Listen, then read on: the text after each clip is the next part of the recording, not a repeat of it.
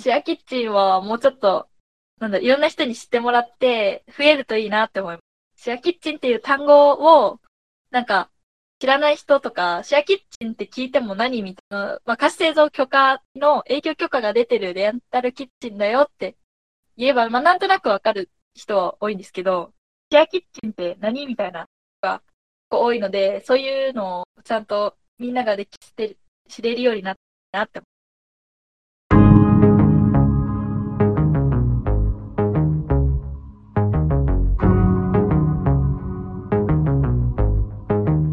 NPO 法人まちづくりエージェントサイドビーチシティのポッドキャスト番組 SB キャストです。この番組は様々なステージで地域活動、コミュニティ活動をされている皆様の活動を紹介。まちづくりエージェントサイドビーチシティとしてどのように関わっていけるかということを話し合っていくポッドキャスト番組です。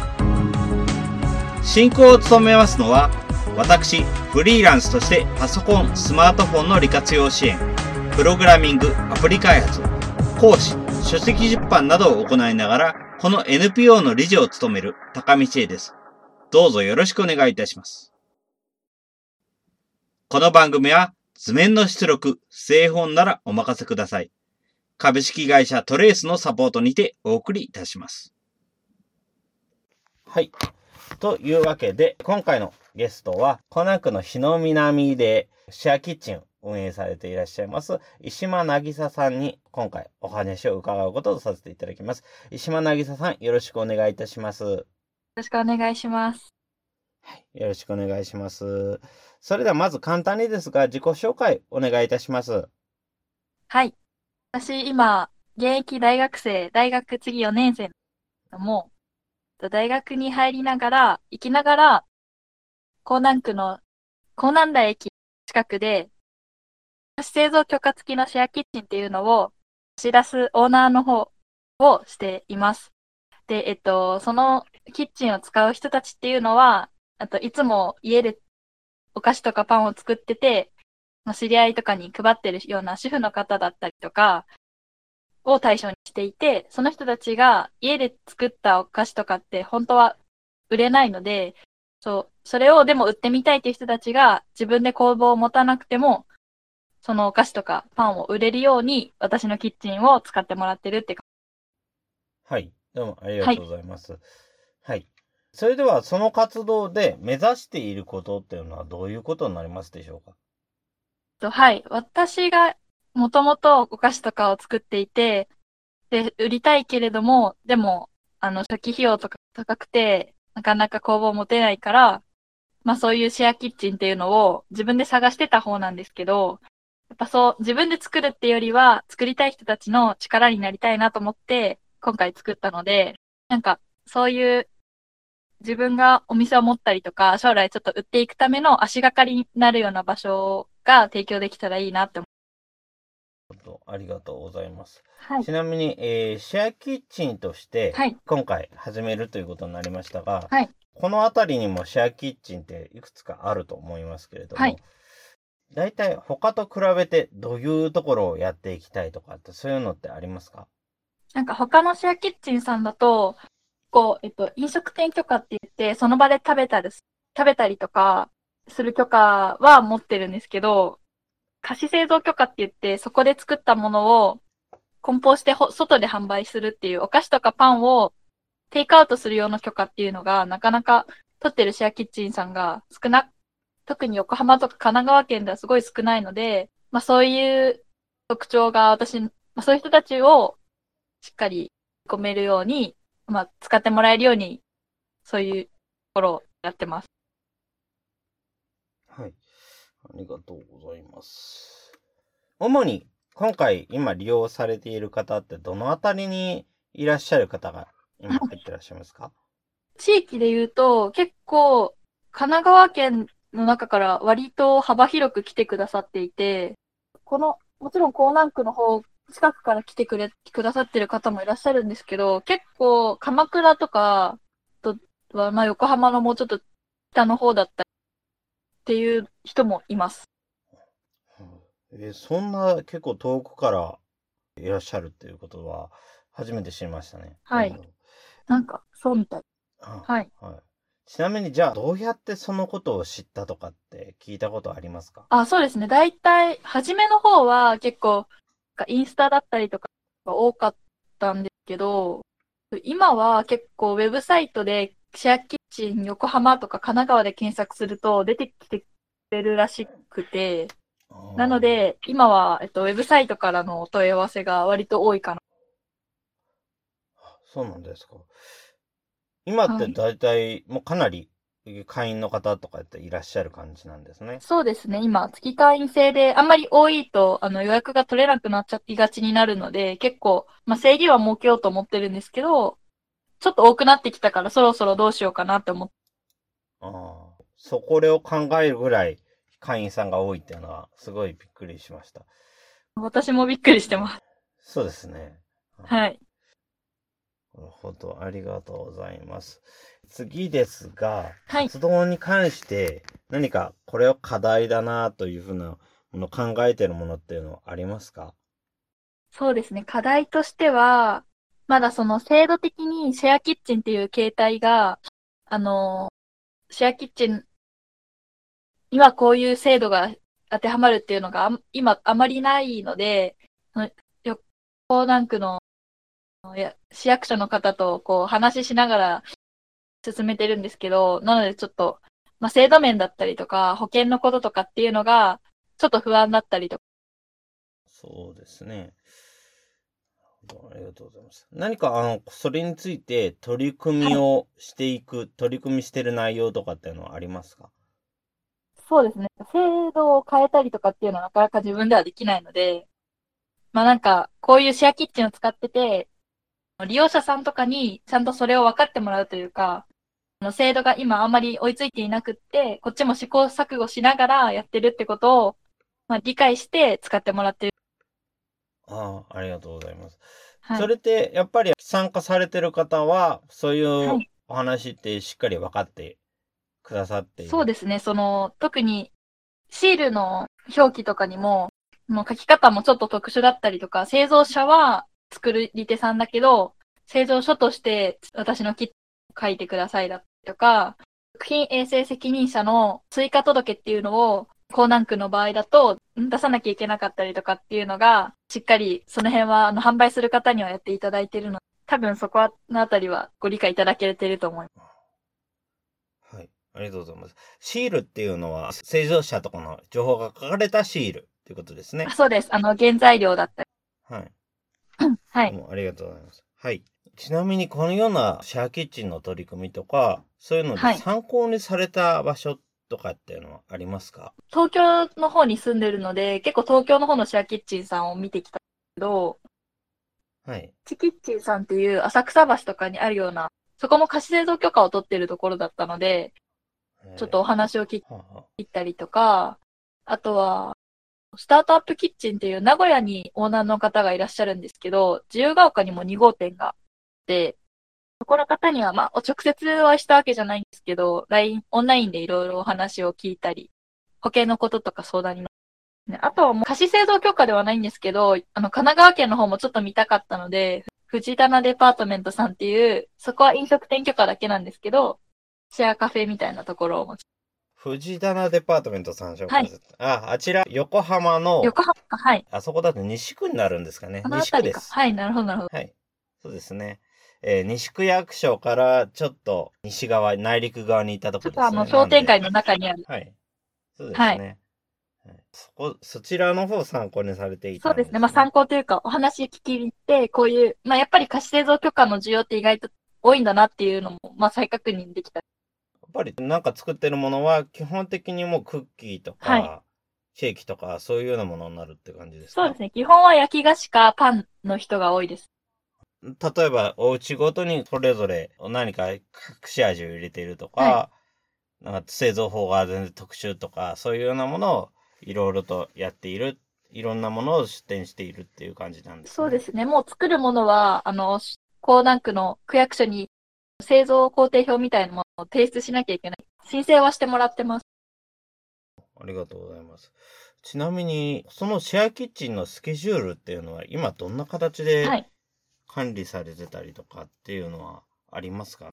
特別かどうかわからないんですけど、私は結構会員さん重視というか、スポットよりも会員さんの方を取っていきたいなっていうのがあるので、会員さんは、あの、自分でカレンダーに予約を入れられるように、カレンダーアプリをみんなでシェアで、今話題 ?CM でもやってるタイムツリーっていうアプリ。それで、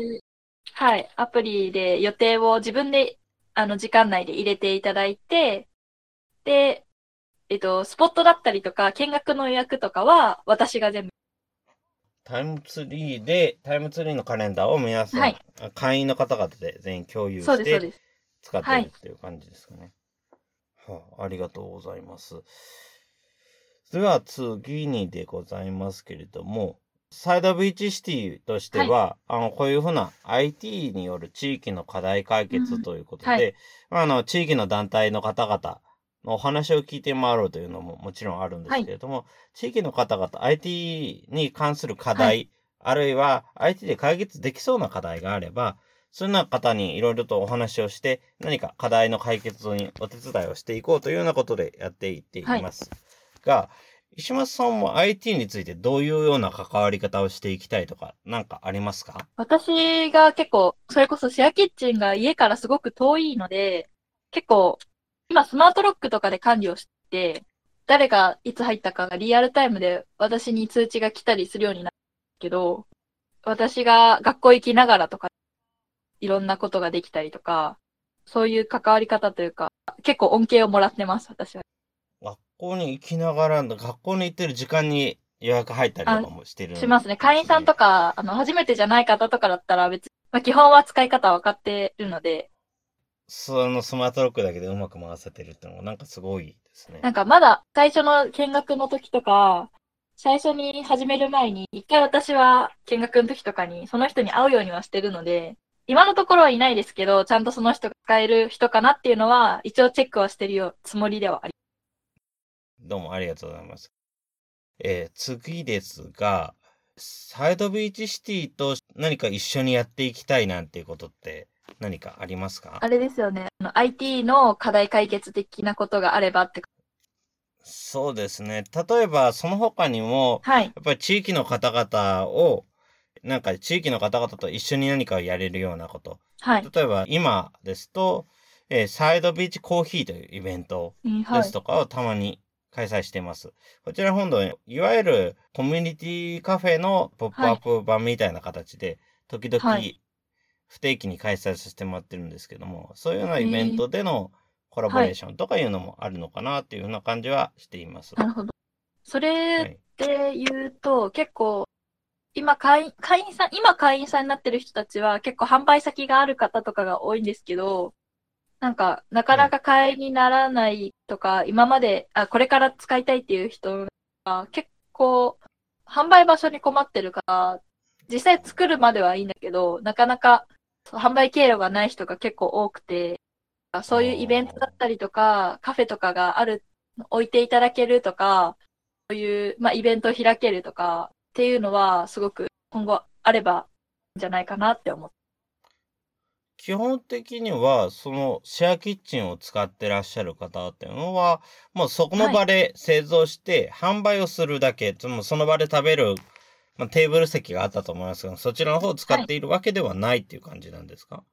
そうですね。キッチンの前が人通りがほぼないようなところなので、なんか、まあそこで販売しても売れないですし、まあどっちかっていうと工房みたいな形ってるので、で、今客席は割と荷物置きとかになってます。ああ。え、っていうと、販売は実際どこの辺で行っているとかっていうのはありますか？販売は本当にみんなバラバラの方が多くて、今はまだネット販売とかはいないんですけど、大体その、お知り合いの方に予約してもらって作ったりとか、あとは、知り合いの飲食店に卸してもらってとか、もう定期的にマルシェとかイベントに。そういう感じなんですね。と、じゃあ、シェアキッチンの場を使って何かをするっていう機会が、もし、サードビーチシティと一緒にやってできるとしたら、もうそれがじゃあ逆に初めての事例になってくるってことですかね。そうですね。私が主催して、なんか、身内でいろいろパーティーしたりとか、あの、プレオープンパーティーの時みたいに、まあ予約して誰かに来てもらうとかっていうのはあるんですけど、まあ何かあそこの場所起点で何かをやるっていうのは、あんまりないし、なかなかあそこ集客が難しいので、その集客の面で手伝ってくれたりとか、コラボレーションができると、まあ場所はあるんで、すごいやりやすいかなと。そうですね。うちの方としても対面でやれるイベントとして、はい。まあいろんなものもやってまして、例えばプログラミングのワークショップを実際にはい会ってやるっていうのもありますし、はい。えーその他でもあのパソコンとかスマートフォンについて話したり、うんそういうようなイベントをやってたりもしていますので、やっぱりそういうような場所を地域のシェアキッチンとか、そういうような場所でやっていくっていうのも一つの方法かなっていうようなふうには思っています。はい。そうですね。じゃあまたなんかそのようなことがあれば、ぜひぜひはいやっていければ面白いですね。はい。はい。はい。どうもありがとうございます。それでは次ですけれども、これを聞いている人に何かこれをしてほしいっていうのってありますか？これはお菓子作ってるからとかじゃないんですけど、私結構学生でやりながらいろいろ挑戦するのが好きで、いろいろ今もやってるんですけど、なんか意外とやってみてから試行錯誤した方、ってても、なんか、やった、世の中やったもん勝ちだなみたいなところって結構多くて、なので、なんかもしちょっとなんかやってみようかなって思ったら、リスクが少ないところからでも挑戦してみてほしいかなって思います。私が何を言ってるんだって感じな。そうですね。本当に、うちの団体もやっぱりそういうようなイベントにあまり来ない方に向けたアプローチとかも時々あるので、そういうようはない積極的にあまり動かないっていうような人が結構いるなというような感じはしていますね。なので、えー積極的にいろんなとこで動いてくれればいいなっていうふうには思います。うんでは次ではありますが、今後、インターネットなどで、えー皆さんのはい。えー石間さんの活動を知るには、主にどうすればよいでしょうか、そうですね。シェアキチャチャカフェとかで調べていただけると、まあ、検索すると多分、1個目か2個目かぐらいに出てくると思うけど、検索するか、もしくは、インスタとかツイッターで、チャチャカフェって、えっと、お茶の茶が2つに、カタカナでカフェなんですけど、それを、まあ、インスタかツイッターかウェブサイトかで検索してもらえれば、ホームページとかアカウントがあると結構こちらも今見させていただいてますけども、本当にパン、実際作ってるものの写真とかいっぱいあって、すごく楽しそうですし、いいですよね。結構、あの、クオリティ高いものとか作ってくださる方もいるので、すごいですよね。ありがとうございます。前回お話を伺った時に、はいパンを最初作っていたっていう話をしていたと思いますが、そちらの方ももうちょっと伺っていければ面白いかなと思うんですけれども、そこからシェアキッチンの作成に至った経緯とかも含めてちょっと聞ければ面白いなと思うんですが。自分がパンをやっていたところから、なんでシェアキッチン作ったか。そうですね。はい。まあ、もともと中学校とか高校生の時は、まあ、お菓子とか、パンはまあ途中からなんですけど、パンとかも、まあ、作って誰かにあげたりとか、まあ、自己満の時もあるんですけど、そういうのがすごい、何かを作るのがすごい好きだったので、まあ、将来なんか、スイーツショップとかカフェとか、そういう自分のお店持ちたいなっていうのを、まあ、ふんわりと夢であったんですけど、まあ、なかなか大学行かずにそれやろうとかはならず、普通に大学に入ろうって思って、経営学のことを学べるように、の小学部に入ったけど、なかなかサークルだったりとかには入らずに、バイトをずっとパン屋さんのバイトをしていて、楽しかったんですけど、せっかく今大学生で時間とかすごいあるから、何か将来のために人とは違う挑戦してみたいなっていうのがあって、でもまあ大学を辞めるとか考えてなかったので、学生やりながら土日とかでできることってないかなって思った時に、まあ、最初はクレープの移動販売っていうのにたどり着いたんですけど、まあ、初期費用が少なくて、で、土日だけで車で行けて、学生でもまあ始められるかなっていうので、クレープの移動販売を始めて、まあ、1年間ぐらい授業で経営1年経営したんですけど、まあちょっと体力的に辛かったのとか、もうちょっと違うことをもう挑戦してみたいなって思ったので、去年の3月にそれはちょっと閉店していただいて、で、今年の9月オープンで、まあ準備したのは6月とか5月ですけど、自分がお菓子とかパンを作ってる方じゃなくて、自分が作りたい。自分が作っても結構プロじゃないんでなかなか高く売れたりとかしないので、なんか自分が作るんじゃなくて、そういうちゃんと作れる人とか、これから作っていきたいって人に向けて、なんか自分みたいな人にもうちょっと力になれるような場所を、場所貸しをしてみたいなっていう、ちょっとまあ規模が大きかったですけど、そういうのに挑戦してみたくて、を立ち上げようって。あありがとうございます。なんかもう結構その時点からシェアキッチンっていうのは、ものは構想としてはあったんですね。そうですね。まあ、シェアキッチンっていう言葉自体はちょっとなかったんですけど、まあ、なんかそういう、例えば最初は、はウェブサイトとして、なんか空いてる店舗とやりたい人つなげたりとか、やりたい人同士が共同で、あの、お店を借りれ、物件を借りれたりとかするのが、そのウェブサイトとか作れたらいいなって思ったんですけど、なんか割と私ウェブサイト上より多分オフラインでなんか物件持ったりとかするのが楽しいし得意だと思う。そういうことで、今回はシェアキッチンをっていうことになったんですね。はい。ちなみになんですけれども、それで、今回結構東京寄りの方で住まれ、住まれてるということですけれども、そこであえて高難大でやろうっていうふうに思い立った経緯とかっていうのはありますか？そうですね。私、今は東京なんですけど、一個前の一人暮らしの横浜市にいて、で、横浜市で最初そのシェアキッチンを自分が利用したくて探していた時に、結構横浜市ってシェアキッチン全然ないじゃんって感じたので、だから横浜市に作るっていうのは最初から結構ずっと考えていたけど、なかなかその物件とかいい物件に巡り合うのがやっぱりなかなかなくて、で、ついに見つけたってな、まあ偶然それが高難題だったので、で、オーナーさんとかも結構いろいろ融通聞かせていただいて、シェアキッチンっていう形態を認めてもらうのとかなかなか、それで、まあ物件が高難題になったからっていうのが正直なところです。確かに、ちょっとこちらも実際今回お話をするときに調べてみたんですけども、シェアキッチンって本当に横浜少ないですよね。はい、本当先ほどお話しした藤棚デパートメントぐらいなもので、それ以外に、まあシェアキッチンと言える、はい、まあそういう呼んでいる場所っていうのは一個もないっていう感じでしたね。そうですね。なんかあっても、ウェブサイトとかを作ってないのか、なんか、ウェブで検索した時にたどり着けなかったらあんま意味ないので、そう、ね,、いうふうにたどり着けるのは本当にそうかなって。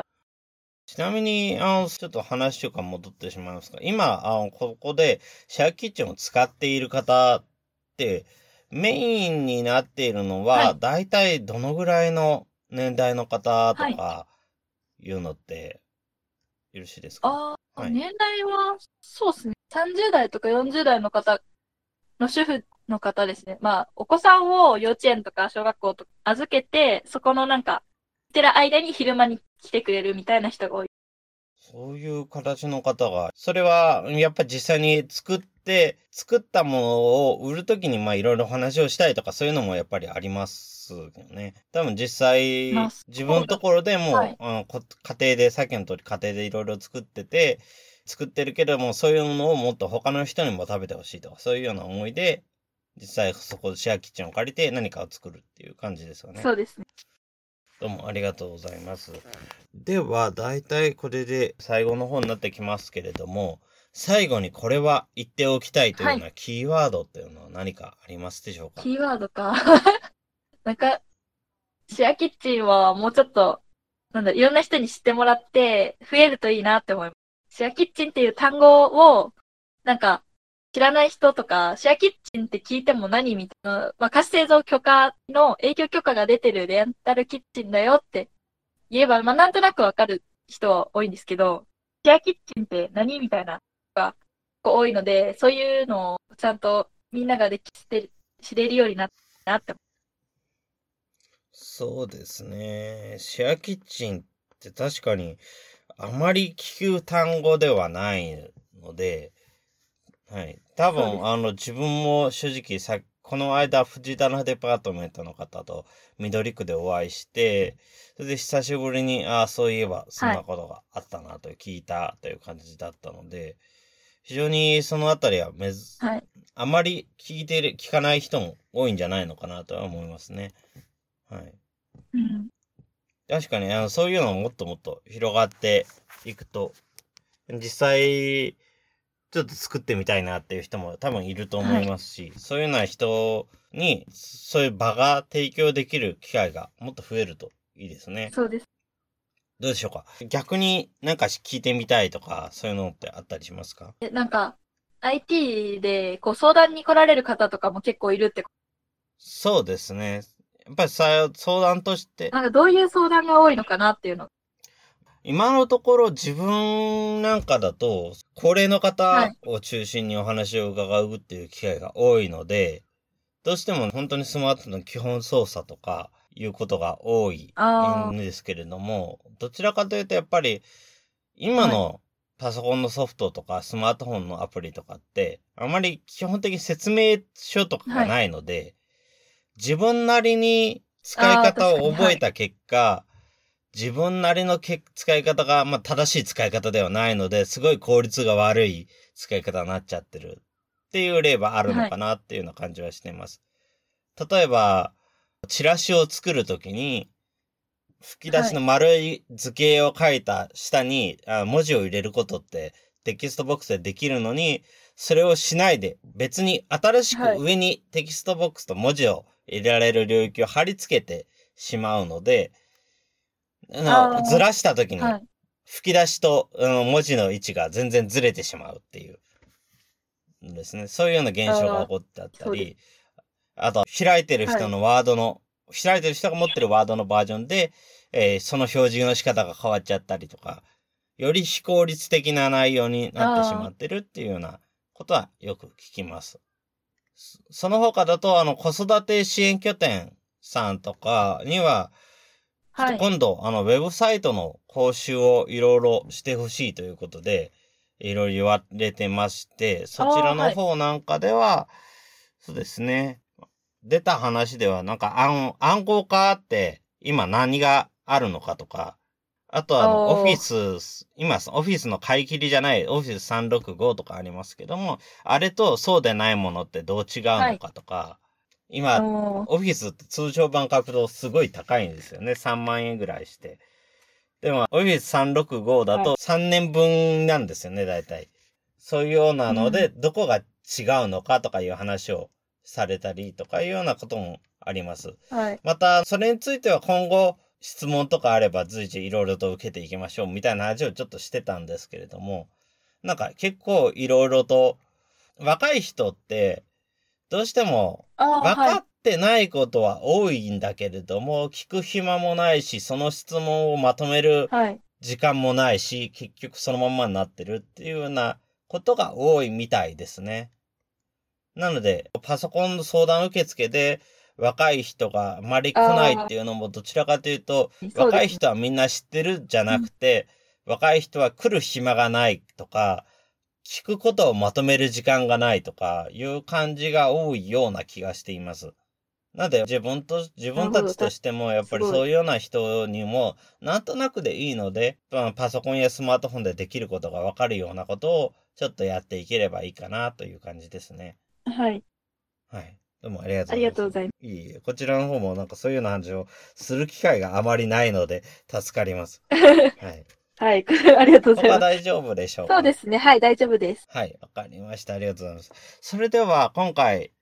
横浜は港南台の日の南の方で、シェアキッチン、チャチャカフェを運営していらっしゃいます、石間なぎささんにお話を伺いました。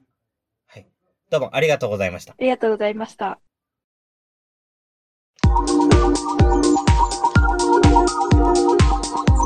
今回は、港南台の日の南にて、シェアキッチンチャチャカフェという、家事製造許可のあるシェアキッチンのオーナーをされている石間なぎささんに、シェアキッチンの内容や、シェアキッチン設立の経緯についてのお話を伺いました。シェアキッチンチャチャカフェは、港南台の日の南、清水橋バス停のそばにあるシェアキッチン。主に主婦層の方々が外部の飲食店やイベントでの販売をする焼き菓子やパンなどを作るシェアキッチン。利用されている方々は幅広く、鎌倉や横浜市内の北部など多くの方が利用されているとのこと。シェアキッチンという業態自体がまだ多くなく、制度面に不安を感じている課題はあるとのことで、利用者の人たちと協力しつつ運営を行っています。また、インターネットのツールを活用した運営方法も非常に興味深く感じました。ウェブサイトでの情報発信のほか、月会員とのスケジュール管理や鍵の管理にインターネットサービスを利用しているとのことで、非常にうまくインターネットを使っている場所であると感じました。石間さんの活動のキーワードとして、シェアキッチンをもうちょっといろんな人に知ってもらって増えるといいなということがあります。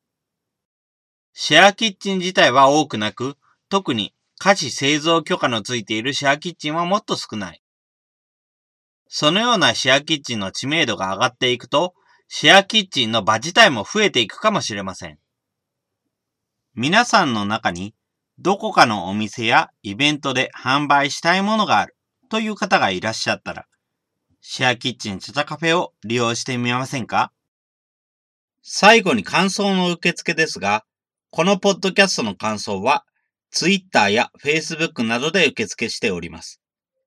ハッシュタグは sbcast045 アルファベットで s, b, c, a, s, t 数字の045で投稿いただけると幸いです。それらが使えないという方は、まちづくりエージェントサイドビーチシティサイトのお問い合わせフォームなどからご連絡いただければと思います。今後もこの番組では様々なステージで地域活動、コミュニティ活動をされている皆様の活動を紹介していきたいと思います。それぞれの視聴環境にて、ポッドキャストの購読、ないしチャンネル登録などをして次をお待ちくださいませ。それでは今回の SB キャストを終了します。皆様お聞きいただきましてありがとうございました。この番組は図面の出力、製本ならお任せください。株式会社トレースのサポートにてお送りいたしました。